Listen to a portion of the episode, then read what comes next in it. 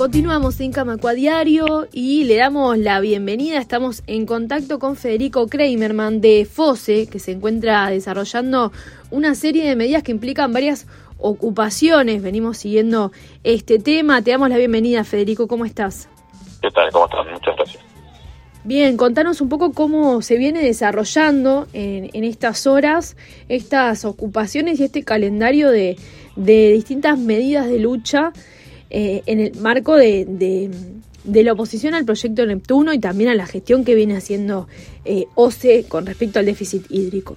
Bueno, las medidas en concreto se tomaron en la Asamblea General del día de ayer, que fue multitudinaria, que no tiene tanta relación esta vez con el proyecto Neptuno, sino porque el próximo lunes 31 de julio vence el plazo para que la OCE eleve su nuevo presupuesto y las respuestas que hemos tenido hasta ahora directorio sobre el problema del desmantelamiento de OCE con respecto a la estructura del personal eh, ha sido totalmente insuficiente. Mientras que nosotros le reclamamos que vuelvan a la estructura mínima que el propio directorio definió en el año 2022 de 3.813 funcionarios en OCE, pues somos 3.300, es decir, tenemos que recuperar personal.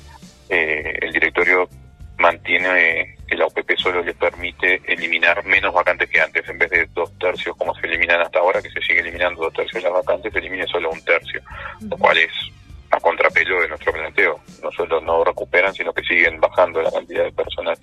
Así que basado en eso, se definió un paro de 48 horas, hoy y mañana, y en el día de hoy se realizaron ocupaciones que ya terminaron en el día de hoy. Sí, fueron durante todo el turno eh, operativo, por lo tanto se vio interrumpido todos los servicios de de apoyo y cuadrillas. Una de las cosas que se había afirmado, el tema de la falta de personal es algo que viene estando presente justamente por la capacidad de la empresa de reparar, de mantener su infraestructura en un momento en el que el agua no abunda. Estas medidas de alguna manera están mostrando esto que ustedes están denunciando.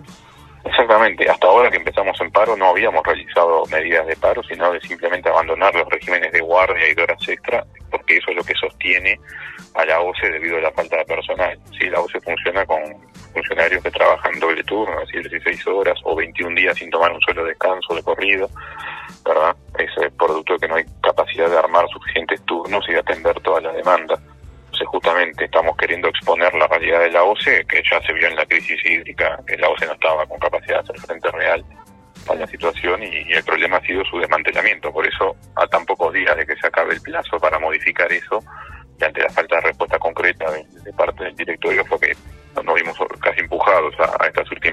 estos dos días.